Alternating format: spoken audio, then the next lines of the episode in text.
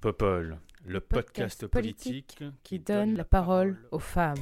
Every time I look down on this timeless town, whether blue or gray be her skies, whether loud be her cheers or whether soft be her tears, more and more, more and more, do I realize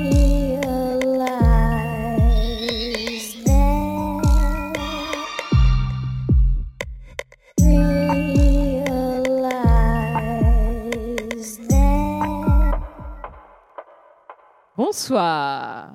Bonsoir à toutes et à tous. Euh, merci beaucoup d'être déjà aussi nombreux et nombreuses à 19h30 pétante. C'est bien parce que le public de Popol est ponctuel et ça c'est cool. Euh, c'est très émouvant de vous voir aussi euh, nombreux, nombreuses pour ce lancement de Popol Media. Donc pour celles et ceux d'entre vous qui suivent l'aventure depuis le départ, Popol c'est à la base un podcast que j'ai lancé il y a tout pile trois ans, euh, qui était un podcast pour visibiliser en fait les femmes et les minorités de genre dans l'espace politique, pour parler de politique parce que souvent on nous laisse entendre que bah, c'est pas trop notre truc, que c'est plutôt le truc des vieux mecs en costume gris. Euh, c'est faux. Euh, la politique c'est aussi notre affaire et c'est important que ça le que ça le soit. Et euh, c'est tout l'objectif en fait de Popol, c'est effectivement de redonner les clés euh, de compréhension de la politique, parce que souvent, lorsqu'on ne sait pas trop ce qui se passe dans les coulisses de la politique, on a tendance à nous la faire à l'envers. Je ne sais pas si vous avez remarqué. Et euh, bon, bref, euh, considérant les, les responsables politiques, considérant qu'on est euh, vraisemblablement ignorant et ignorante sur ces questions, il est important de leur montrer qu'en fait c'est faux. Euh, Popol, c'est un objet de vulgarisation de la politique, mais pas que. C'est aussi un objet qui permet d'avoir un nouveau regard sur la politique et un regard féministe, engagé, de gauche, faut pas avoir peur de le dire. Euh, donc voilà, je suis très heureuse de vous accueillir ce soir. Pour une soirée spéciale, car euh, devient un média, donc ce podcast qui a été créé il y a trois ans, euh, a fait son petit bonhomme de chemin, comme on dit, pour aujourd'hui devenir un média, un vrai média reconnu service de presse en ligne, youpi, c'est quand même quelque chose. Et donc pour ce faire, on organise cette soirée, qui est à la fois une soirée de lancement officiel de Popol Media, mais pas que. C'est aussi et surtout une soirée de soutien à Popol Media. Donc ça ne vous aura certainement pas échappé, on a mis des petits QR codes de partout. En fait, ce soir, l'objectif, c'est de faire en sorte de faire décoller la campagne de financement participatif qui est actuellement sur Kiss Kiss Bank Bank, qui, est qui ont, je crois qu'on est aux alentours des 4800 euros, ce qui serait vraiment cool. Et j'ai fait des petits calculs. Normalement, il y a 200 personnes qui sont inscrites ce soir à l'événement. Donc, si on arrive à être 200, puisque bon, au fur et à mesure de la soirée, il y aura forcément des gens qui vont nous rejoindre, je n'en doute pas. On est déjà plutôt nombreux et nombreuses. Euh, il serait très cool que chacun et chacune d'entre vous participe. 5 balles, 10 balles, 20 balles, et aussi réussissent à convaincre quelqu'un de son entourage de participer. Parce que si on fait les bons calculs, si chacun et chacune d'entre vous qui êtes présent ce soir est présent, arrivez à convaincre une personne de votre entourage à filer genre 20 balles, on arrive à dépasser le premier palier de 20 000 euros d'ici à dimanche soir. Donc voilà, c'est ambitieux, mais ce n'est pas, euh, ce n'est pas impossible. Je reprendrai la parole après pour vous expliquer un peu plus le développement du média et pourquoi on vous demande de la thune, parce que c'est quand même important. Euh, mais avant tout, on commence du coup la soirée avec un échange, un échange qui sera rediffusé en podcast, puisque c'est l'habitude de, de Popol d'organiser des, des- des événements où on enregistre en fait en public et en live les podcasts. Et donc ce soir, on a un sujet particulier dont on voulait parler avec vous, les relations entre la presse et les féminismes. C'est une chose qui, euh, qui nous intéresse toutes les quatre, enfin toutes les cinq, pardon. Euh, et on va débattre de ça pendant une heure. À l'issue de ce débat, je reprendrai la parole pour vous briefer un peu sur euh, le développement euh, du média. Pas trop longtemps, vous inquiétez pas. Et ensuite, à 21h, on a Mao Drama qui intervient, qui va nous faire un spectacle, un show de un stand-up, puisque c'est son métier. Et ce sera très drôle, je vous le garantis. À 21h30, on a Sonia Solshine qui va organiser un workshop de walking. Donc, on va virer les chaises et on va danser. Et à 22h, on enchaîne sur un DJ set avec Mabiche. Voilà, c'est le programme de la soirée. Ça vous va? Très bien. Super. Donc, on commence en douceur, avec euh, un peu de réflexion, voilà. Avec mes quatre invités ce soir, j'ai le plaisir d'avoir euh, parmi nous Nora Amadi. Bonsoir Nora. Salut.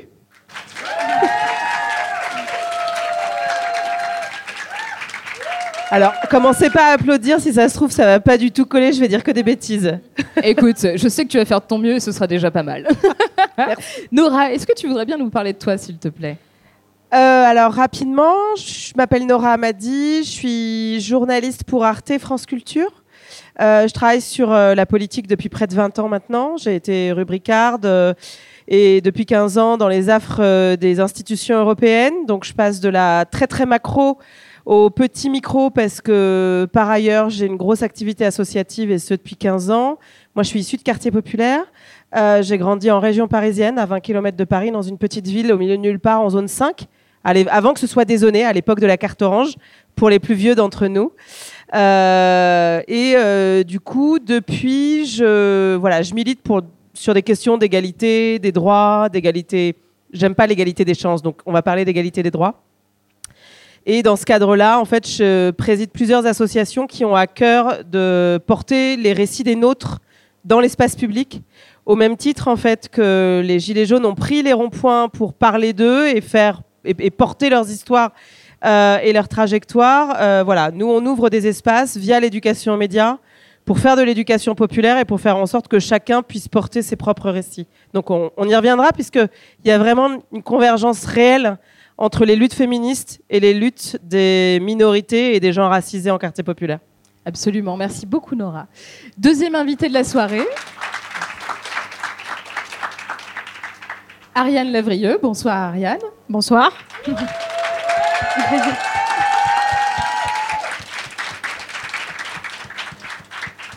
Toi aussi, tu vas y passer. euh, petite séance. dé- On, on dé- on démarre toujours. euh, tu... par- Parle-nous de toi, Ariane. Euh, bonjour, enfin bonsoir. Euh, je suis journaliste indépendante, euh, basée à Marseille, et euh, je, suis reporter aussi un peu journaliste d'investigation. Et là, je suis venue en, ma qualité de co-secrétaire générale de Prenons la Une, qui est une des premières associations de femmes journalistes montées par des femmes de journalistes pour les femmes journalistes, qui défend l'égalité dans les rédactions et un traitement euh, des femmes et du genre euh, plus professionnel, plus rigoureux, euh, sans biais, sans stéréotypes. Voilà, depuis depuis dix ans. Euh, donc je suis une, une des fondatrices et, euh, et aujourd'hui une des coordinatrices de, de cette, de cette association. Et tu vas pas y échapper. Euh, tu as une petite actualité à partager avec nous, peut-être? Effectivement. surtout- ouais, vas-y. Euh, effectivement, euh, bah, ça me fait plaisir d'être ici parce que les dernières, enfin les derniers jours étaient un petit peu éprouvants. Euh, je sors de, de 40 heures de, de garde à vue. Euh, je n'ai rien fait de mal, je vous rassure. Euh, j'ai fait mon travail de, j'ai fait mon travail de, de journaliste euh, pour le, le média euh, d'investigation euh, Disclose et euh, j'ai été, voilà, j'ai été en fait perquisitionnée. Enfin, mon, mon domicile a été perquisitionné. J'ai été placée en, en garde à vue, auditionnée par la DGSI parce que j'ai travaillé sur les exportations d'armement de la France vers l'Égypte, qui est une des pires dictatures au monde, et les crimes de la dictature égyptienne et le soutien que euh, la France apporte euh, à ces crimes-là. Et ça me vaut d'être euh, la cible, en fait, d'une enquête et, d'une attaque, on peut dire, de, la DGSI. Voilà, mais j'en parlerai pas plus aujourd'hui parce que c'est pas le c'est pas le sujet, mais ça me fait plaisir d'être d'être ici avec vous aussi. L'objectif aussi de, parler de ça, c'est pour visibiliser en fait ce travail que tu as réalisé, parce que une des réponses euh, à ce type d'attaque que tu vis, c'est aussi de, parler de ce travail que tu as fait, parce qu'en fait, on, cherche à taire ce, ce travail à faire en sorte de l'invisibiliser. Donc, euh, où est-ce qu'on peut retrouver ce travail? Euh, alors, il est en accès libre euh, sur euh, YouTube. Euh, ça s'appelle Les Mémos de la Terreur. Euh, c'est un documentaire. Et sinon, sur le site de Disclose, vous avez une, une suite de cinq articles qui racontent l'histoire de la compromission de, de, de l'État français avec la dictature égyptienne. Également sur le site de France TV Info, on avait fait un documentaire pour, enfin le documentaire pour complément d'enquête qui vient d'être remis sur la, la plateforme. Donc voilà, vous avez plein de moyens de, de le voir. Et on vous invite à bien entendu le regarder, le partager le plus possible. Merci beaucoup, Ariane.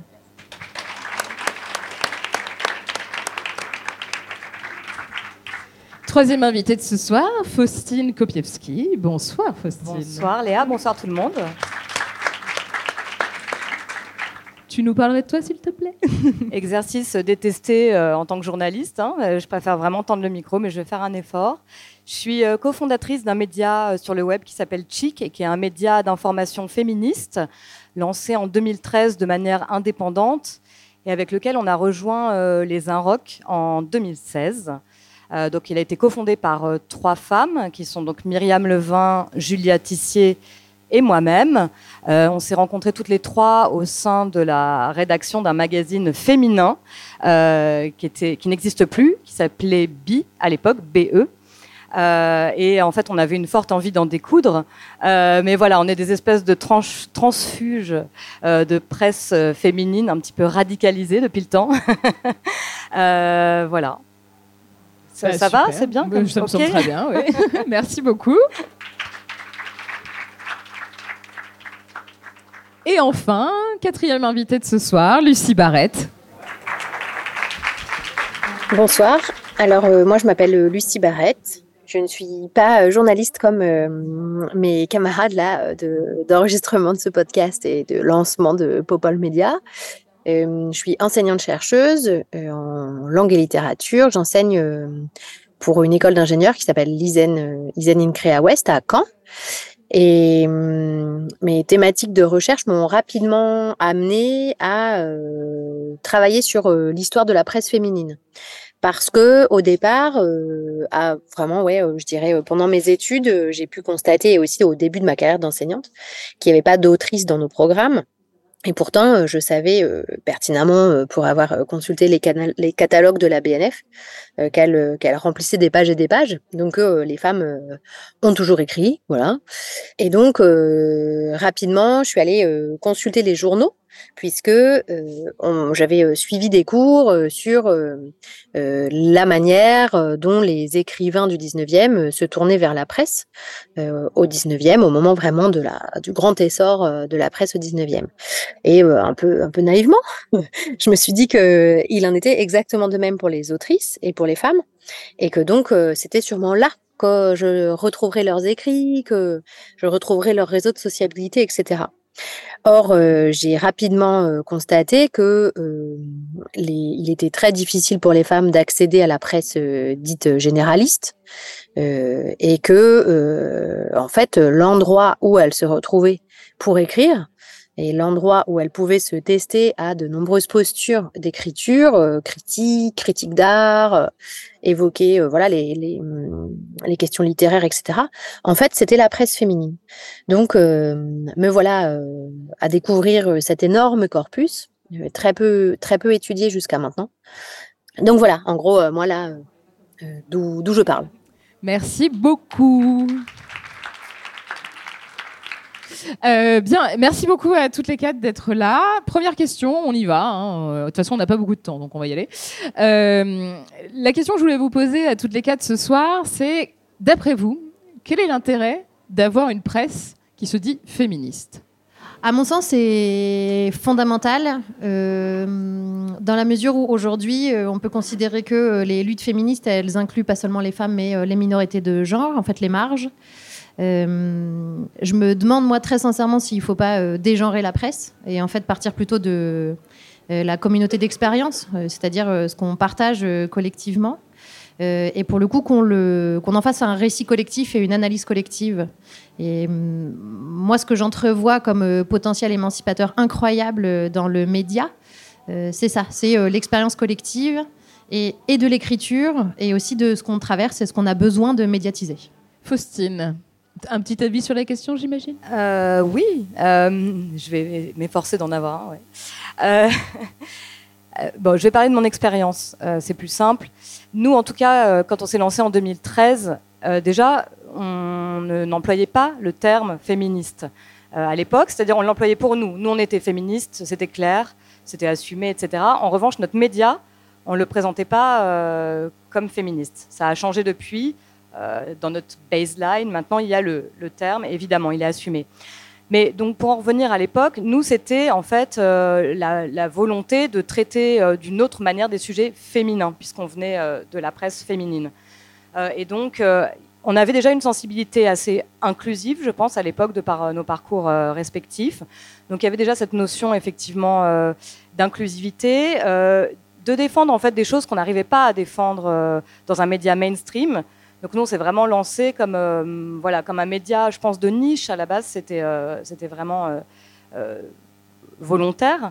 et en fait, petit à petit, je pense que la démarche, enfin, on a été rattrapé par le fait de vouloir témoigner, documenter de toutes les révolutions féministes en cours ou de toutes les avancées, enfin voilà, on donne le nom qu'on veut, euh, de tous les reculs aussi, malheureusement bien sûr.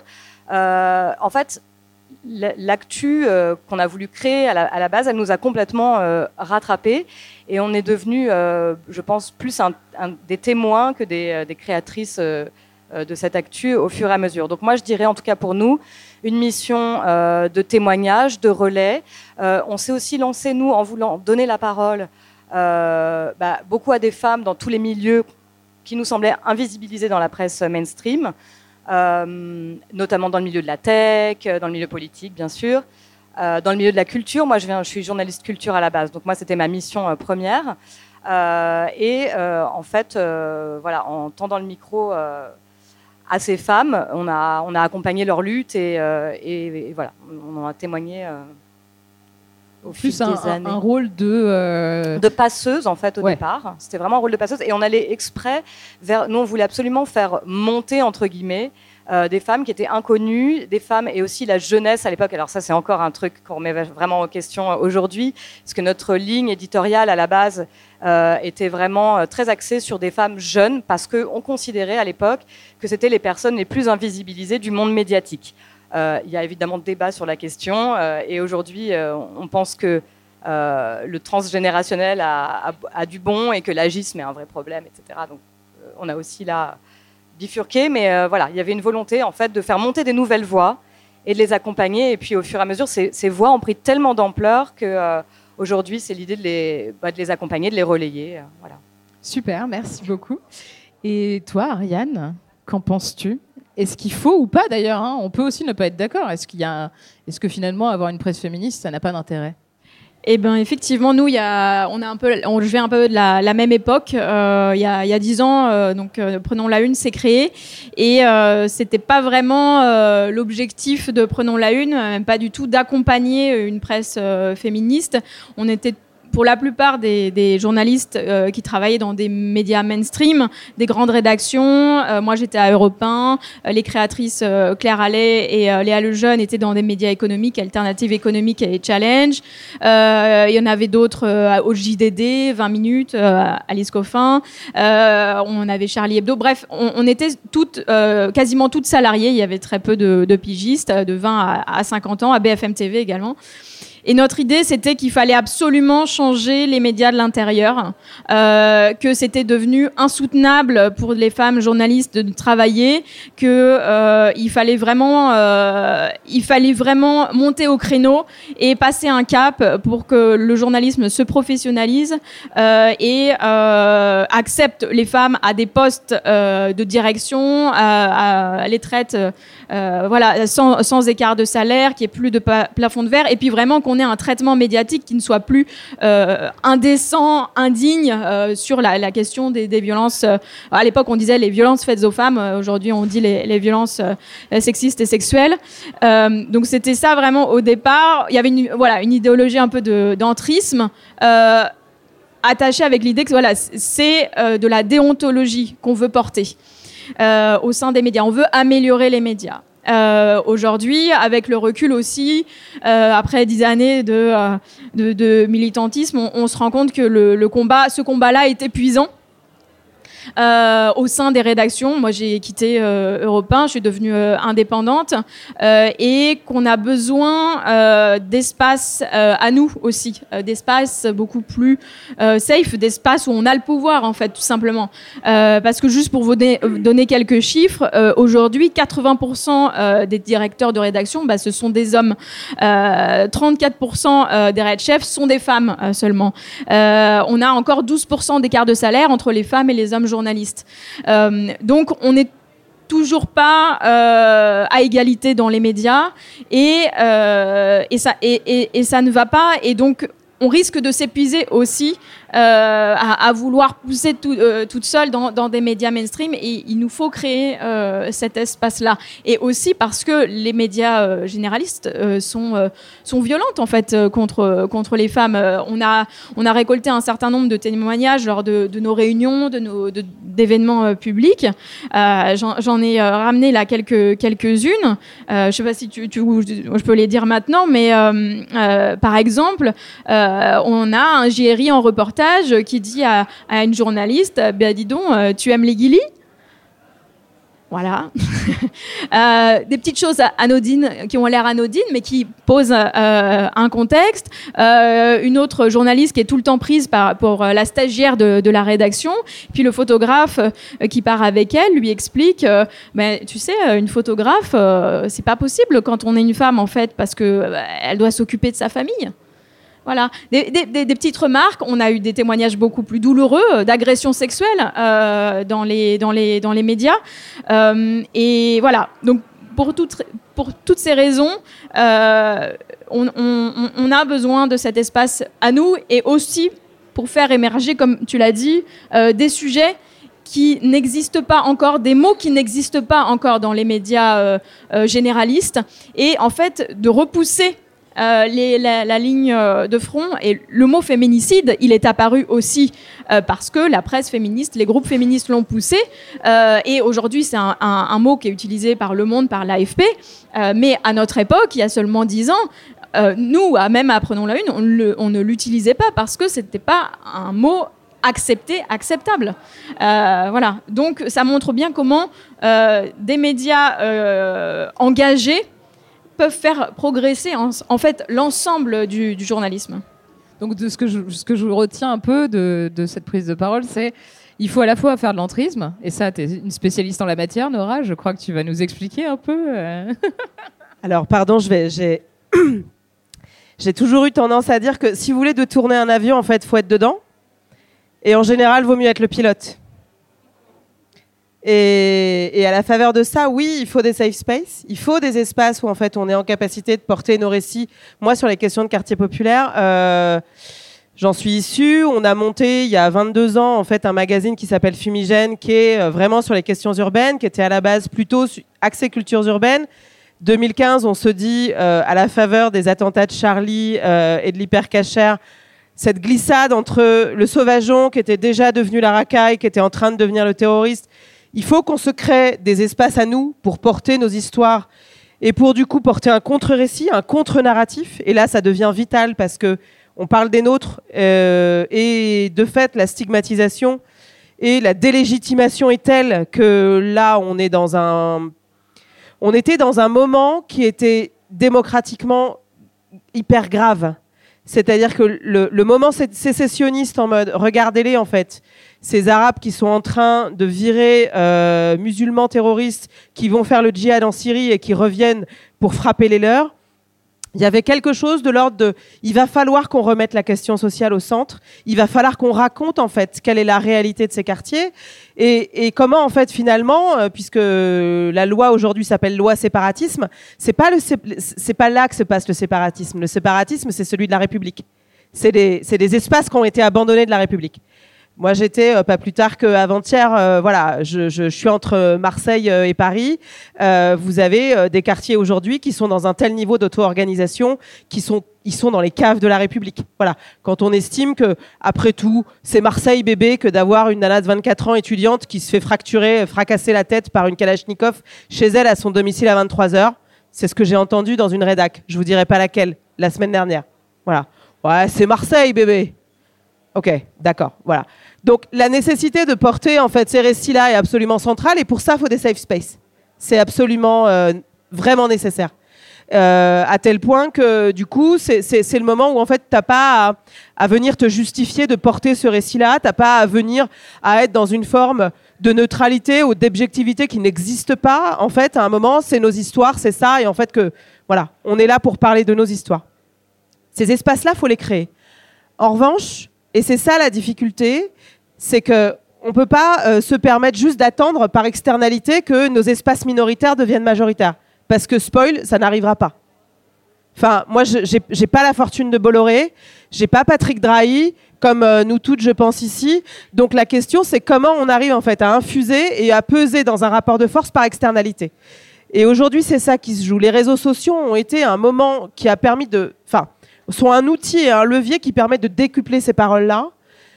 Ce qui fait que moi, j'ai vécu Ziadebouna en 2005 euh, et euh, les révoltes urbaines qui ont suivi entre le traitement, et je vous invite à aller voir le site de l'INA parce que c'est toujours une mine de se replonger dans les débats de l'époque et ce qui s'est passé en juin dernier après la mort de Naël à Nanterre. Certes, c'est pas encore euh, la panacée ce qui s'est passé après, après Nanterre, mais ça n'a rien à voir. Sur le traitement médiatique. Sur le traitement médiatique. Ce qui fait qu'on voit bien que par externalité, la question des violences policières, qui par ailleurs aussi, je vais faire une micro-digression, mais 2014, la loi travail sous Valls, les gilets jaunes, la répression extrêmement forte et la manière dont on a dû poser la question des violences policières, parce qu'en fait elles sont sorties des quartiers et qu'elles ont frappé en fait la population dite générale, pardon pour ce qualificatif, mais en vrai c'est comme ça que ça se passe, a fini en fait par poser voilà cette question. Donc voilà, il y a quelque chose qui a avancé là-dedans, et c'est ça l'enjeu. On ne peut pas déserter le terrain des médias mainstream. J'entends euh, ce que tu dis sur euh, le nombre de rédactrices en chef. Sur J'ai pas dit ça non de- plus. Hein. Non, je, non, je sais. Non, non, c'est pas ce que je voulais dire. Tu sais, quand tu parlais des chiffres, en vrai, moi, je, alors à Radio, à Radio France, euh, du coup, moi, j'ai une émission sur France Culture. On est plus de, aujourd'hui, quasi plus de productrices que de producteurs. Ce qui, du coup, mais ça, c'est un autre débat, aussi engendre une forme de précarisation parce que du coup, on peut moins les payer et ça, c'est quand même génial. La nana, elle bosse quand même pour moins cher parce que ça, c'est quand même un sujet et il y a beaucoup plus et, et c'est pas toi que je vais le dire, voilà, de, de- de précarité liée à ces statuts. Quoi qu'il en soit, ces espaces, en fait, ils doivent aussi être investis pour porter ces récits au plus proche des espaces du pouvoir. À un moment, euh, pas plus tard qu'il y a dix jours, j'étais en tournage à Munich euh, pour euh, un doc euh, pour Arte et, et j'ai et j'ai quand même euh, mon chef-op euh, qui me dit euh, non mais laisse, je vais faire le créneau. Ah, mais non, mais c'est parce que ça arrive encore en fait. Enfin, tu vois, dans le même genre, les guili guili, les machins. Genre, ouais, mais c'est pas pour toi. allô? Enfin non, mais c'est-à-dire qu'en fait, ça arrive, ça arrive tout le temps. Alors, je suis pas en train de dire que effectivement, il faut pas lâcher ce- cet espace-là. Pourquoi? Parce que c'est vraiment le moment où du coup, ça peut permettre de faire avancer les sujets. Les termes de féminicide. Moi, je me souviens en 2005. Euh, j'avais eu un père qui avait vu ses deux filles tuées au Mexique et le terme de féminicide existait déjà. Et à l'époque, il me disait, mais je comprends pas, ça n'existe pas. Je dis, mais en fait, on est très très loin, nous, de ces questions. C'est comme la question sociale, elle commence à émerger dans le débat public sur les inégalités. Et en fait, on ne peut pas faire l'économie d'aller, malheureusement, alors... euh, c'est peut-être euh, voilà la militance qui veut ça. Il y a des safe space, mais en fait, il faut un moment qu'on descende dans la rue et qu'on aille à la castagne. Et ça peut pas se faire autrement que d'être face à des gens en conférence de rédaction et de dire ça, ce que tu dis, en fait, c'est pas possible. Donc, effectivement, euh, c'est douloureux. Effectivement, euh, c'est bien qu'on ait nos espaces de repli en se disant oh là là, euh, ça fait pas, ça fait du mal et c'est pas tous les jours facile. Je peux vous dire que moi, le débat sur la Baïa en début d'année, c'était hard. Voilà, et tout ce genre de débat bien putride, voilà. Mais à un moment, bah, quand moi je suis invitée chez BFM et que je me prends en frontal trois personnes et que vous portez une parole qui est, qui est pas beaucoup entendue, bah derrière, ça fait du bien à plein de gens qui ont besoin d'entendre ça et c'est nécessaire parce que du coup, ça rééquilibre. Ça rééquilibre. On est loin du compte, mais c'est absolument indispensable parce que c'est une manière aussi de porter euh, des positions, de faire exister des histoires qui n'existent nulle part et de renverser un petit peu le rapport de domination. On en Et est loin, le- mais c'est le début. Et le récit. Et le récit. Tout passe par ça. Ouais, bien sûr. Et donc ça, c'est- ces techniques euh, d'entrisme, euh, tu les as à l'œuvre.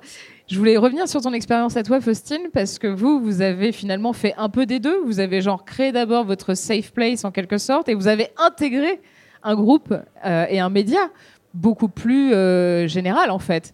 Qu'est-ce que ça a impliqué, à la fois en termes de regard éditorial, de positionnement, mais aussi, on va parler euh, de, de- la thune, parce que c'est une réalité. Tu en parlais, euh, Nora, et c'est très vrai. Je veux dire, enfin, on a aujourd'hui des milliardaires qui, qui- lâchent, mais alors des millions pour des médias qui sont rachetés. On parle du JDD, mais il y en a bien d'autres, euh, qui ont un monopole sur bah, la maîtrise du récit, en réalité dominant, qui est rance, qui est raciste, qui est sexiste, qui est LGBTQIA+, phobe.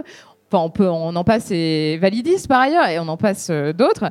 Comment euh, ce switch vous a permis à vous d'occuper euh, cet espace un peu plus général et de sortir de votre safe, de, de votre safe place en apportant ce nouveau regard et ces nouveaux sujets?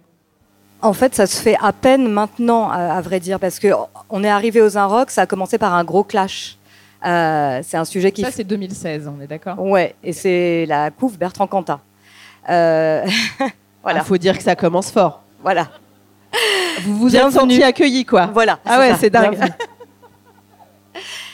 Euh, donc là, on n'a eu absolument euh, aucune voix au chapitre. Euh, moi, personnellement, je revenais de, de congé maternité. J'ai même pas assisté aux réunions éditoriales, enfin aux confs de rédac qui, qui ont. parce qu'il y a eu des débats en interne, hein, il faut quand même le dire. la moitié de la rédaction était quand même pas d'accord. hein. Euh, en tout cas, j'ai pas assisté à ces, réuni- ces réunions-là, mais mes collègues m'en ont, me les ont rapportées. En tout cas, toujours est-il que nous, euh, on avait, ils avaient déjà fait une couve précédente sur Bertrand Cantat, et nous, on les avait euh, dézingués euh, sur Chic. Et là, on, vient de signer avec les Inrocks, ils, recommencent, ils remettent le couvert, et donc on leur dit, ben nous, on n'a pas le choix, il faut absolument qu'on s'exprime sur la question, voilà. Et pour nous, on, on s'est dit, mais c'est normal, ils, achètent un titre féministe, bien sûr qu'ils vont nous laisser prendre la parole euh, là-dessus. Surtout qu'à l'époque, on était vraiment indépendante des Inrocks. hein. On avait notre site à nous, euh, il n'y avait vraiment aucune euh, interaction éditoriale. Et en fait, ça, ça a coincé immédiatement en interne. Hiring for your small business? If you're not looking for professionals on LinkedIn, you're looking in the wrong place. That's like looking for your car keys in a fish tank. LinkedIn helps you hire professionals you can't find anywhere else, even those who aren't actively searching for a new job but might be open to the perfect role. In a given month, over 70% of LinkedIn users don't even visit other leading job sites. So start looking in the right place. With LinkedIn, you can hire professionals like a professional. Post your free job on linkedin.com/people slash people today. du coup, on est monté en créneau, au créneau. Euh, en fait, contre toute attente, c'est finalement euh, l'actionnaire des Inrocks qui a euh, fini par trancher et par nous euh, laisser nous exprimer, voilà, qui nous a donné sa bénédiction. Donc, on, a, écrit cet édito et c'est Myriam Levin, d'ailleurs, à l'époque, qui l'a signé, je crois, ou je sais plus c'était signé de, nos trois noms. En tout cas, ça a créé, bah, ça a créé des conflits internes en fait avec la moitié de la rédaction qui était pour cette couve. Donc, euh, bah, hostilité en interne, ça a été très compliqué. Et du coup, pendant des années, en fait, ça a été vraiment euh, compliqué de, faire valoir notre voix, notre ligne éditoriale, euh, etc. Et on a vraiment travaillé dans notre coin pendant des années. Et en fait, c'est assez récemment, c'est depuis qu'on a été englobé dans les Inrocks, qu'on est devenu maintenant, on est physiquement sur le site des Inrocks comme une, ce qu'on appelle une verticale féministe. Et depuis ce, temps-là, maintenant, euh, on intervient donc dans les confs de rédaction et on a aussi des sujets dans le print. Euh, voilà, donc c'est très récent. Finalement, c'est depuis deux ans ça. Donc depuis deux ans, on arrive à porter vraiment nos sujets euh, dans les Inrocks. Mais, quand même, il faut savoir que on a, enfin, aux voilà, je, le précise quand même, il y avait déjà des voix féministes avant nous, hein, des personnes qui étaient là dans la rédaction, qui sont beaucoup parties pour la plupart, mais voilà, on n'était pas le seul euh, contre-pouvoir féministe. euh, donc, donc voilà, notre entrisme est quand même, voilà, pas non plus. euh, Mais moi, il y a un truc qui m'interroge dans ce que tu dis. Pourquoi, à ton avis, euh, l'actionnaire en fait est venu racheter un titre comme le vôtre? À quel moment Ça veut dire que du coup, le féminisme est devenu bankable? Enfin, on a vu certains euh, titres féminins devenir euh, féministes. euh, Enfin, devenir, se targuer de faire, enfin, fait du fond du féminisme washing plutôt. Est-ce que tu penses que c'était ça l'objet derrière? Alors, honnêtement, très honnêtement, hein, je pense pas. Et en fait, quand tu me demandes pourquoi il a racheté un, titre féministe, aujourd'hui, je, ne peux répondre que je ne sais pas. Parce que, en fait, euh, malheureusement, il n'y a pas eu derrière d'investissement, qu'il soit financier ou même humain, euh, vraiment très conséquent sur notre euh, titre. Euh, ça n'a été que, enfin, on, on avait une équipe de pigistes, on l'a plus aujourd'hui. Euh, les... Myriam, qui est une des trois cofondatrices, est partie, elle n'a pas été remplacée. C'est difficile d'avoir des budgets, voilà. Donc il y a eu, en fait, en interne, finalement, aucune volonté, aucun relais de cette volonté, voilà. do- donc, je ne sais pas. Eh ben, on va lui demander. Il était très enthousiaste. Et autre chose, c'était c'était quand même c'était en 2016 qu'on a signé euh, le contrat, donc c'était avant, MeToo. Ouais, Et donc je dois dire qu'il a bah il a eu quand même euh, le nez creux. Bon, même si aujourd'hui je suis pas sûre que ça lui rapporte beaucoup d'argent, mais euh, en tout cas sur de se positionner comme ça sur ce thème de société très fort, c'était c'était assez visionnaire, mais je ne sais pas pourquoi. Intéressant. Je, je- vraiment, je ne sais pas pourquoi. En tout cas, pas pour se faire de la maille, c'est sûr. Et- Non, ça c'est sûr. Non. Vous avez, vous avez pas euh, créé, enfin féminisé l'audience des Arocs, qui est quand même un magazine très masculin. Est-ce que votre arrivée n'a pas euh, diversifié l'audience euh, du, du site euh? Non, parce que encore aujourd'hui, on garde nos propres canaux, type notre newsletter, euh, qui est euh, voilà, qui est. euh, il y a très peu d'interférences finalement avec le lectorat des Inrocks. En dehors, Si ce n'est de- les articles que vous voilà, poussez, mais les Inrocks euh, sont mensuels maintenant, donc ça va être un article par mois au mieux. C'est pas un truc qui est très systématisé non plus. Donc non, je crois pas. Et en plus, leur communauté euh, sur les réseaux sociaux, etc., sont, euh, enfin, leurs chiffres sont vraiment écrasants par rapport aux, aux nôtres. Nous, on n'a vraiment aucune force de frappe par rapport à eux. Donc Pas euh, d'effets communicants, euh, des vases communicants, pardon. pas tellement, euh, ouais. pas, tel- pas tellement en vrai, pas tellement. Intéressant. Donc euh, ouais, c'est assez énigmatique. Ah, mais c'est une bonne question. Il va falloir qu'on creuse un peu tout ça quand même. Mais hein. oui. voilà une, une prochaine enquête, euh, Ariane, si tu veux, euh, sur laquelle tu pourrais te pencher. Pour en revenir un peu, parce que depuis tout à l'heure, on est en train de dire, de, faire- de faire un constat en fait, de dire, on essaie de pousser des sujets féministes, on essaie de, de pousser des sujets antiracistes, etc. au sein des rédactions, euh, comme si c'était un désert en fait sur ces sujets-là. Lucie. Comment on peut expliquer ce désert en fait féministe? Toi qui, connais très bien, je, je précise que hum, tu as écrit un excellent ouvrage sur l'histoire de la presse féminine qui s'appelle Un corset de papier, qui est publié aux éditions Divergence et euh, qui, parle notamment de cette question. Est-ce que tu peux nous résumer ces plus de 200 pages en quelques mots, s'il te plaît? Hyper facile. Euh, en fait, l'héritage aujourd'hui qu'on. En fait, moi, je pense que c'est un héritage. Là, euh, ce que vous décrivez comme la difficulté de porter des sujets féministes, pour le coup, et des sujets de lutte, en fait, hein, sociale dans la presse pensée comme féminine, ou en tout cas envisagée pour un public dit féminin. Euh, c'est vraiment un héritage historique. Il faut quand même avoir en tête que euh, la presse, euh, c'est un média qui a été extrêmement légiféré. hein. Il y a eu plus de 40 lois sur la presse sur l'ensemble du 19e siècle. Parce que tout de suite, évidemment, les différentes monarchies qui se sont succédées au 19e ont très bien compris à quel point c'était un contre-pouvoir. Et donc, il a tout de suite fallu quand même réglementer ce qui pouvait être dit ou non sur le pouvoir en question. Euh, donc ça, c'est valable pour la presse généraliste, euh, donc euh, vraiment la presse d'information pour lesquelles, là, en l'occurrence, vous semblez toutes plus ou moins travailler, et ou avoir quitté. et où avoir quitté. La presse féminine, elle est considérée dès le départ comme de la presse spécialisée, c'est-à-dire qu'elle n'est pas soumise aux mêmes lois. Euh, elle n'est pas soumise à une loi qui est une loi de censure indirecte et économique qui s'appelle le cautionnement. Euh, ça fonctionne exactement comme nos cautions d'appartement quand on est locataire.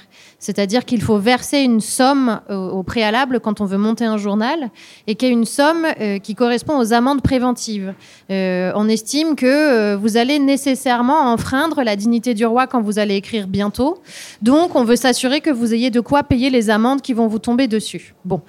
Euh, c'est hyper La efficace. thune, hein. euh, Ariane, un peu J'espère que tu as un peu de thune de côté. Alors ça, c'est tombé. C'est hein. totalement ça. C'est un continuum historique génial, quoi. Ouais, c'est ouais, incroyable. Alors ça, légalement, c'est tombé euh, pendant le- au, au moment de- des lois sur la presse en 1881. Mais la presse féminine, elle n'a jamais été soumise à ça. Euh, parce que presse considérée comme spécialisée, comme la presse de mode, comme la presse pour enfants, euh, voilà. Euh, donc on pourrait se dire, euh, youpi euh, la presse féminine, elle peut faire absolument ce qu'elle veut puisqu'elle n'a pas de caution, elle n'a pas d'amende à payer euh, au préalable. Or en fait pas du tout, puisque c'est une presse spécialisée. Dans la presse spécialisée du 19e, on ne peut pas du tout aborder la question politique. Et celles qui s'y sont essayées, en fait, ont été poursuivies en justice, voilà, et ont été condamnées à, à des peines de prison ou à des amendes considérables dès lors qu'on s'apercevait que c'était des femmes qui évoquaient la matière et l'actualité politique et qui étaient, par exemple, qui faisaient des commentaires euh, sur les politiques monarchistes. Au bûcher, Popol. Ah bah là, carrément, euh, en prison, hein, c'est fini. hein. Euh, au bûcher peut-être. Euh, et donc, évidemment que... l'absence de possibilité légale de traiter, en tout cas de commenter l'actualité politique dans la presse féminine, elle, crée une habitude éditoriale, une histoire éditoriale dont on est, euh, je pense, encore héritière aujourd'hui. Euh, et euh, ce que tu disais tout à l'heure, Ariane, sur la presse généraliste, qui est quand même hyper trustée par des hommes, ça aussi, en fait, c'est une. je pense qu'on en est encore complètement héritière vis-à-vis du 19e, puisque dans la presse généraliste, il n'y a en 19e siècle, hein, et ce vraiment jusque très tard, jusqu'à à peu près La Fronde, qui est un quotidien national qui est fondé en 1897 par Marguerite Durand. En fait, il y a très peu de femmes euh, qui écrivent dans la presse généraliste au 19e. Euh, il faut imaginer un A3 euh, dans vertical, le journal généraliste, euh, vraiment le national, quoi, euh, le quotidien, ou même bon, le journal. Il est divisé en deux et tout ce qui est considéré comme la matière sérieuse, donc là où on parle de la bourse, de l'histoire économique, de l'histoire nationale, où vraiment on parle de géopolitique, c'est le haut du journal, donc. et ce ne sont que des hommes qui y écrivent. Vraiment, c'est extrêmement difficile pour les femmes d'y avoir accès. dans l'histoire des médias, il y en a vraiment très peu. sur le 19e, elles sont trois. Euh, et c'est, euh, il faut être Georges Sand quoi, pour y arriver. Et encore, euh, avec, elle, le fait une ou deux fois. Enfin, c'est vraiment exceptionnel. Quoi. Les femmes dans la presse généraliste, elles écrivent en bas. Donc vraiment dans le feuilleton, qu'on appelle le feuilleton, et c'est plutôt des chroniques, et où, enfin c'est des chroniques mondaines, du savoir-vivre, éventuellement un peu d'actualité culturelle. Et là, on voit bien en fait comment, si vous prenez n'importe quel hebdomadaire féminin aujourd'hui, ces sujets-là, euh, effectivement, c'est ce qu'on retrouve. En revanche, la bourse, pas trop. Et je crois que vraiment, c'est euh, un héritage historique, c'est un héritage culturel. Nous, ça faisait vraiment partie, euh, je ne l'ai pas évoqué tout à l'heure, mais des, raisons pour lesquelles aussi on a lancé Chic, c'était vraiment, on voulait, enfin, on voulait décantonner, je ne sais pas si ça se dit, les femmes de ces sujets mode. On ne voulait pas parler de mode, de beauté, etc. Et on voulait investir, voilà, les sujets qui n'étaient pas dans les magazines féminins traditionnels. Mais alors après, ça, ça me fait penser au moment où en fait l'Express a explosé. Euh, il y a eu une période où, du coup, euh, sous l'impulsion euh, d'une rédactrice en chef, on a mis des femmes dans un service politique. Et c'est ça qui est encore le plus dingue, c'est que fut une époque, ces femmes étaient censées aller chercher du scoop, de l'information politique, mais sous couvert en fait de relations parfois presque intimes Enfin, c'était Madame Claude version journalisme, c'est-à-dire que, enfin, sérieux, on, parle des années 70. Donc, euh, et c'est ça qui est fou, c'est que il a quand même fallu, enfin, j'ose espérer qu'on en est sorti, je, crois. Enfin, peut-être pas complètement, mais mais voilà, c'est-à-dire que ce moment où en fait il y a eu une bascule dans les choses dites sérieuses, on a utilisé les femmes pour finalement devenir des appâts euh, vis-à-vis des hommes de pouvoir. Enfin, il y a eu quand même, ça a été, ça a été pensé, ça aussi. Je pense que c'est encore le cas. Hein, on va pas se mentir. En politique, en tout cas, c'est clairement encore le cas. Je l'ai lorsque j'ai écrit euh, mon, ouvrage sur les femmes en politique, j'ai eu des, témoignages euh, vraiment dans ce sens, genre euh, on va t'emmener au négo avec le PS parce que t'es mignonne, donc du coup ils vont être plus sympas, enfin des choses comme ça. Je crois que ça existe encore, malheureusement. Mais c'est vraiment à double tranchant parce que si on prend, en fait, il a quand même fallu qu'il y ait des journalistes, des femmes journalistes au 19e pour écrire collectivement dans des rédactions uniquement féminines, hein, quasiment. Alors effectivement, c'était forcément des hommes à la tête et là pour le coup, a priori, les chiffres ont pas tant bougé que ça. Euh, mais il a quand même fallu que ces femmes, elles réussissent à écrire ensemble pour en arriver ensuite à euh, revendiquer de la professionnalisation journalistique. Et ça, c'est vraiment la toute, toute fin du 19e. Hein. C'est la fronde, vraiment. Et là, ce que tu disais, euh, on envoie les femmes pour et pour et pour. quand on commence à envoyer des femmes sur des sujets d'actualité, par exemple l'affaire Dreyfus, en fait, c'est là où, par exemple, la fronde s'est vraiment lancée. il fallait voir l'accueil qu'on faisait de Séverine, qui était quand même pourtant une très grande journaliste, euh, et on considérait qu'elle était que son que son écriture euh, journalistique était euh, nécessairement mièvre et larmoyante, et que en plus elle avait l'audace d'assister au procès avec le public, qui était du coup et, et, qui recueillait les réactions à chaud du public, etc. Et c'était vraiment considéré comme une une petite presse et comme une petite manière d'envisager euh, l'information. Je, voudrais dire quand même qu'il y a une journaliste qui a réussi euh, à, percer euh, ce milieu très masculin au début du XXe siècle, qui s'appelle André Violis, qui est la pionnière du journalisme d'investigation, qui a été complètement oubliée. Mais à l'époque, ces articles faisaient la une, on les annonçait la veille à la une du Petit Parisien qui tirait à 1,5 million d'exemplaires. Et c'était, elle était à la même époque qu'Albert Londres. Euh, elle a parcouru euh, la Russie, euh, elle a dénoncé la torture dans les camps des colonies en, en Indochine. C'est c'est un, monument du journalisme euh, qu'on a totalement euh, oublié, qui a été effacé de l'histoire, en fait, tout simplement.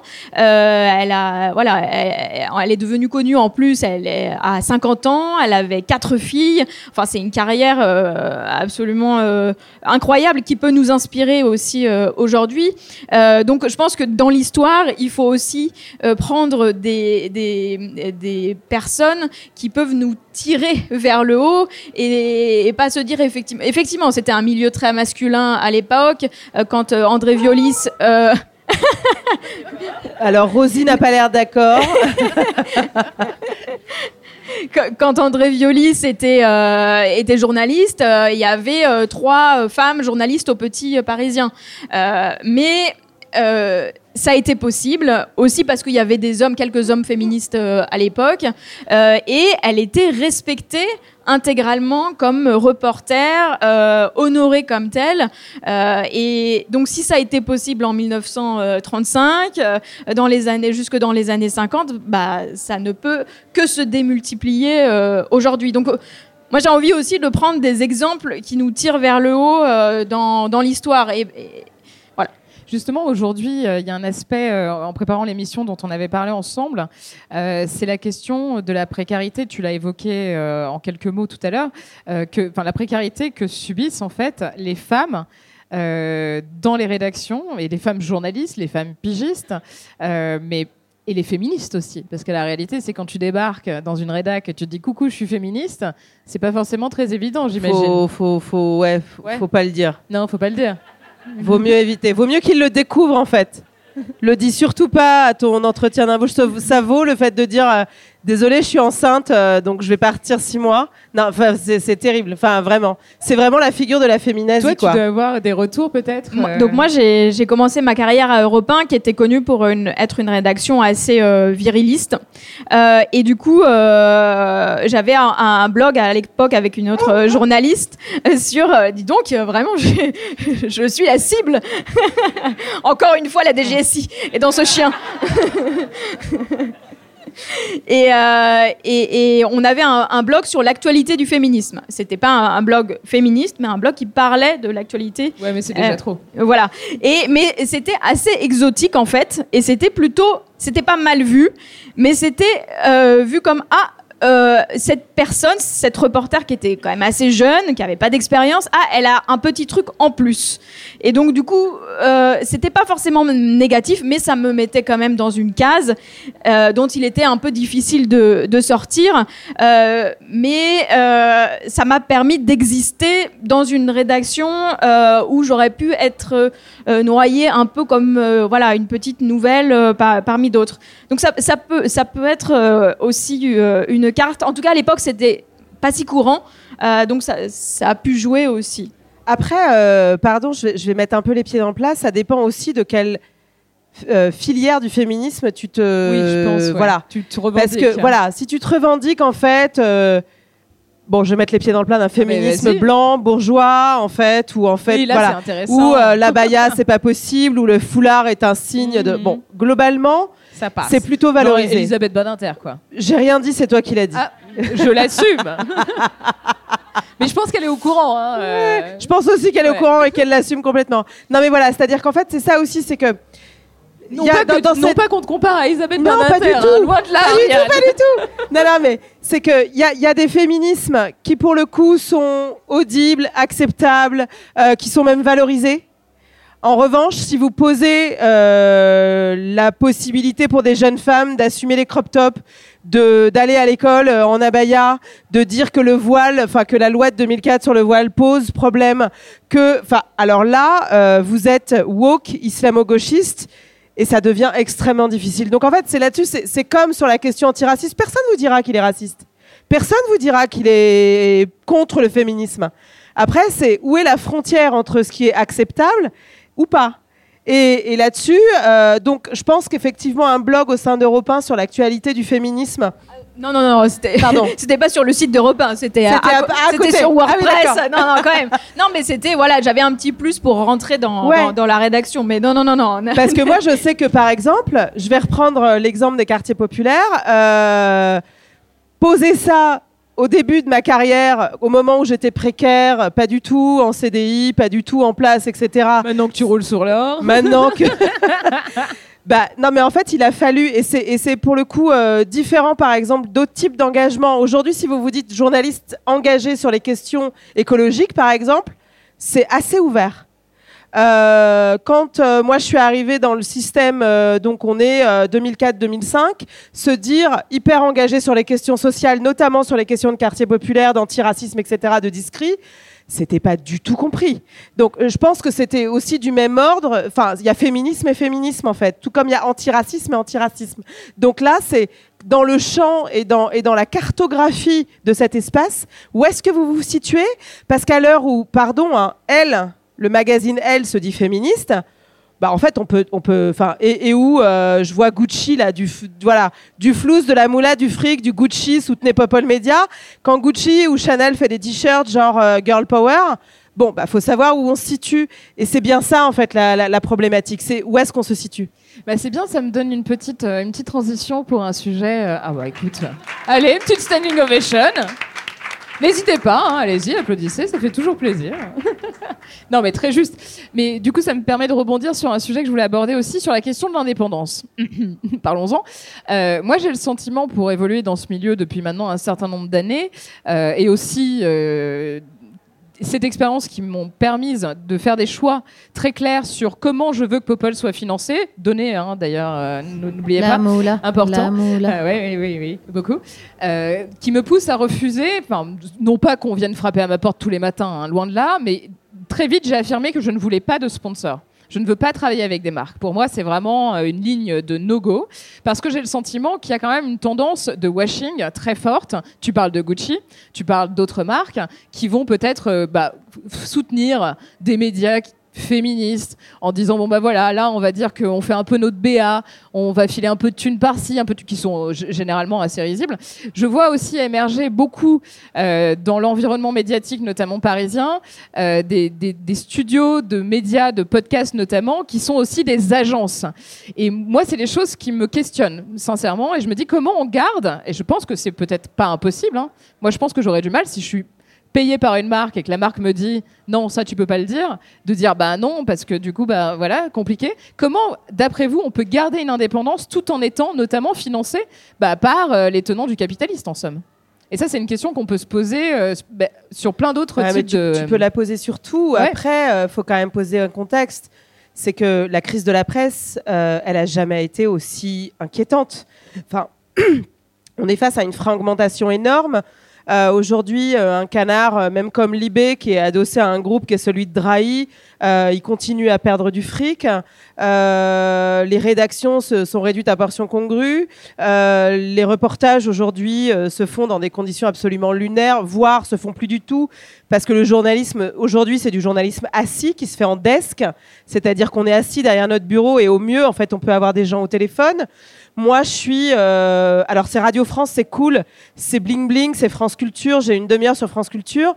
C'est globalement. euh, j'ai un, un demi attaché de production. J'ai une réalisatrice euh, 4 heures par semaine pour produire une demi-heure, en fait, par, euh, en hebdo. Enfin, faut, faut aussi avoir en tête que c'est compliqué de jeter la pierre à des gens qui disent c'est aussi un espace que je me crée et s'il faut que je bosse pour ça avec telle fondation d'entreprise, hein, disons-le clairement, attachée à une banque qui fait de l'extractivisme à l'autre bout de la planète, c'est pas évident.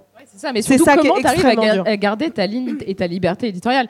Je dis pas de pas le faire, pas du tout. Moi, je me questionne sur comment on fait pour conserver euh, sa ligne éditoriale. Ce qui est quand même intéressant sur l'idée de la crise de la presse, c'est que dès la grosse industrialisation de la presse, donc dans les années 1830, euh, très très rapidement, on a considéré que la presse était en crise. Euh, Ah, on est eh en oui, crise depuis 200 ans C'est ça. C'est génial. Mais euh, ça fait penser un peu à la stratégie nouvelle. du choc. Ouais, ouais. Et ce qui fait que euh, toujours il y a eu cette question de la rentabilité qui est apparue. Et tout de suite en Donc fait les finalement, c'est un levier d'acceptation pour tous. Ouais. Bah, en fait, euh, on en finit par se poser cette question-là, c'est-à-dire que euh, on pourrait très bien décider aussi que l'information n'a pas besoin d'être rentable. Or, c'est pas le choix qui a été fait dès le départ. Et même la presse féminine, hein, euh, la presse féminine, c'était un super lieu d'investissement. Euh, pour les investisseurs, qui étaient évidemment des hommes, hein, puisque au 19e, les femmes n'ont pas de fonds propres. Euh, et c'était un lieu où euh, on se disait Ah oui, tiens, je pourrais placer quelques billets là, tant que madame s'amuse. Mais vraiment, il y avait quand même véritablement de ça. Mais pour autant, on, aurait, on pourrait complètement penser que l'information est un service public et donc un bien commun et que ça n'a pas besoin de rapporter de l'argent comme l'hôpital, comme l'école. Or, dès lors qu'on a considéré que ça devait rapporter de l'argent aux actionnaires, et ce, dès le départ, vraiment dès le départ, les abonnements n'ont pas n'ont jamais suffi à faire rentrer dans les frais euh, les, les productions de presse. Euh, bah, en fait, on, on- on a considéré la presse en crise. Mais du coup, toi, Faustine, pardon. euh, Non mais pardon, je, je rebondis juste Ouais, ouais. rapidement. Le problème, c'est que même aujourd'hui, euh, un canard comme le Figaro, euh, Le Monde dans une certaine mesure, enfin, des, des, t'as des, c'est peut-être leur danseuse en fait à ces industriels qui s'achètent euh, ces canards. Ils ne sont pas rentables de toute façon. Mais c'est surtout en fait la question de l'influence dans un système politique. C'est une manière de s'acheter de l'influence finalement. La question, elle n'est pas de rapporter ou pas rapporter, c'est comment s'acheter de l'influence. Et du coup, dans ce cadre-là, traiter de la question de l'indépendance, c'est soit vous êtes Mediapart et vous avez la chance euh, d'avoir, ou le canard enchaîné, et vous avez une relation complètement directe avec vos lecteurs qui vous financent, et vous êtes assis sur un tas d'or, entre guillemets, et vous avez le choix de cette fin. Et vous avez une liberté totale, et tant mieux. Mais tout le monde n'a pas cette opportunité-là. Donc là-dedans, comment est-ce qu'on permet de faire exister des modèles? Alors, je ne suis pas, euh, j'ai pas de solution euh, là-dessus. Mais effectivement, le, fait qu'aujourd'hui vous soyez aussi nombreux ce soir, qu'il y ait des communautés qui se créent sur ces safe spaces dont on a tous besoin, je me dis que quelque chose est en train d'émerger, qu'un chemin, en fait, on est en train d'emprunter ensemble un chemin. Où est-ce qu'on va arriver? Je sais pas. Il y aura certainement de la casse. J'aimerais bien que tu me le dises. J'aimerais bien moi aussi, va. je te jure. Euh, mais, mais et après, euh, pour le coup, je, et, et je, termine là. Euh, aux États-Unis, il y a ce qu'on appelle des civic médias. C'est des médias de proximité qui sont euh, en partie financés par de l'action locale, par de la philanthropie, parce que par le biais de ces systèmes où, passe par exemple l'éducation aux médias, il y a des liens qui se font avec des médias locaux, il y a de l'investigation très locale, et on est vraiment dans l'idée d'un contre-pouvoir. Et je pense qu'il faut qu'on aille tranquillement mais sûrement vers ces civiques médias. Voilà, comment est-ce qu'on arrive collectivement à se dire que l'information effectivement n'est pas juste un espace qui appartient à quelques-uns qui s'offrent de l'influence vis-à-vis du pouvoir politique, mais que c'est un commun au même titre que les débats qu'on a aujourd'hui sur l'eau, sur le vivant, et que c'est à ce titre-là, parce qu'on en fait une question centrale et démocratique, que du coup on ira investir et que les philanthropes ou euh, voilà ou qui, que ce soit, nous collectivement, on ira remplacer cette redevance qu'on nous a retirée parce qu'il fallait enlever l'impôt des Français. Euh, on ira placer ça quelque part. Je me tais. Non, non, mais très bien, tu as tout à fait raison et merci pour, euh, pour tout ça. Je voulais en profiter de, de donner la parole à Ariane aussi sur l'expérience de Disclose, parce que Disclose, c'est une ONG, en réalité, si je ne me trompe pas, Oui, tout à fait. qui a été euh, lancée par des- du financement participatif. Oui, c'est un média à but non lucratif, euh, donc qui est en accès libre, euh, gratuitement, mais qui est financé uniquement par des dons et par euh, des fondations. Euh, donc des fondations philanthropiques, effectivement, qui financent euh, des médias euh, principalement ou des initiatives pour la liberté de la presse, pour l'investigation. Donc effectivement, c'est un modèle qui se développe de plus en plus, mais c'est basé aussi parce que il y a une forte communauté, il y a une interaction très forte avec les gens qui lisent des discloses, qui peuvent commenter, qui peuvent se saisir aussi des enquêtes qu'on va produire euh, pour euh, euh, interpeller telle, telle politique. Et puis surtout, on informe les lecteurs de qu'est-ce qui se passe après une enquête Quel est l'impact? Chaque année, il y a un rapport d'impact sur, bah, voilà, on vous a parlé de ce crime environnemental, on vous a parlé de cette vente d'armes. qu'est-ce que ça a déclenché? Un changement de loi, une action devant les tribunaux, etc. Et donc, ça montre que l'information a un impact sur la société, peut aider à la changer et euh, que c'est en fait une sorte de service public. euh, pour, la, société. Et donc, je pense que effectivement, euh, j'ai- j'aime bien ce que, tu racontes sur les civic médias, l'idée de, de créer une communauté autour des médias, mais pas une communauté fermée, pas un nouvel entre-soi, mais l'idée d'un média qui est utile et qui euh, doit rendre des comptes euh, à, euh, aux gens qu'elle sert. Et donc qui doit entendre les critiques, s'améliorer pour améliorer euh, la société dans laquelle euh, on vit. Super, ben merci beaucoup.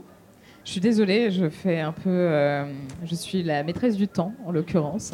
Alors, on a Un déjà un de maître fin, des horloges. hein Un petit mot de la fin, peut-être? Euh, Un petit mot pour Popol Alors, ouais, non, moi, moi j'aurais un seul mot c'est du flouze, de la moula, du fric pour Popol. Parce qu'on a besoin.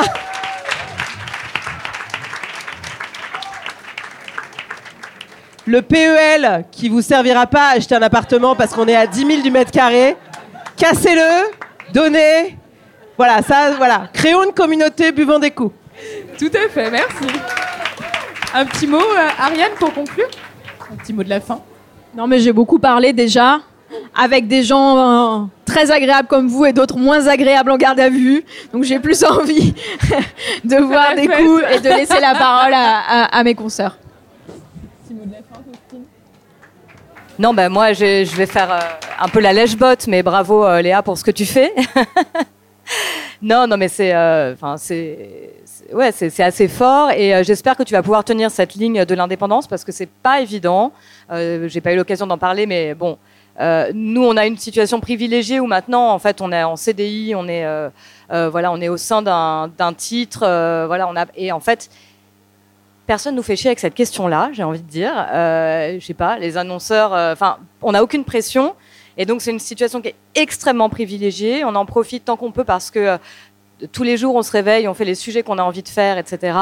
Mais clairement, on n'avait pas pensé notre business comme ça il y a 10 ans. Et il y a 10 ans, euh, les, deux premières années de, de, Chic, euh, on a vécu grâce à, euh, des marques de luxe, enfin à une marque de luxe en l'occurrence. Euh, voilà. euh, donc euh, aujourd'hui, on est bah, on n'est pas pressurisé en tout cas euh, pour ça. Si demain euh, un annonceur euh, vient auprès de notre groupe et demande euh, voilà d'annoncer chez nous, etc. Bien sûr que la question va se poser. Aujourd'hui, on a ce luxe.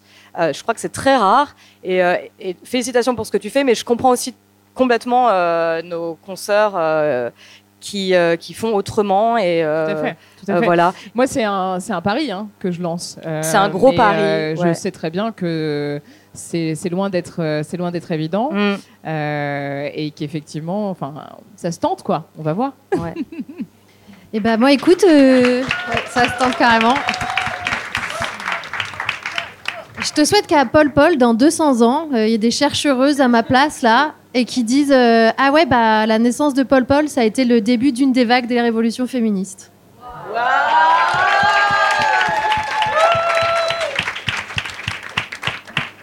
Je ne peux clairement rien dire après ça. si ce n'est merci. Merci Nora, merci Ariane, merci Faustine, merci Lucie. Merci beaucoup. Merci Et la moula. Et bravo Léa, bravo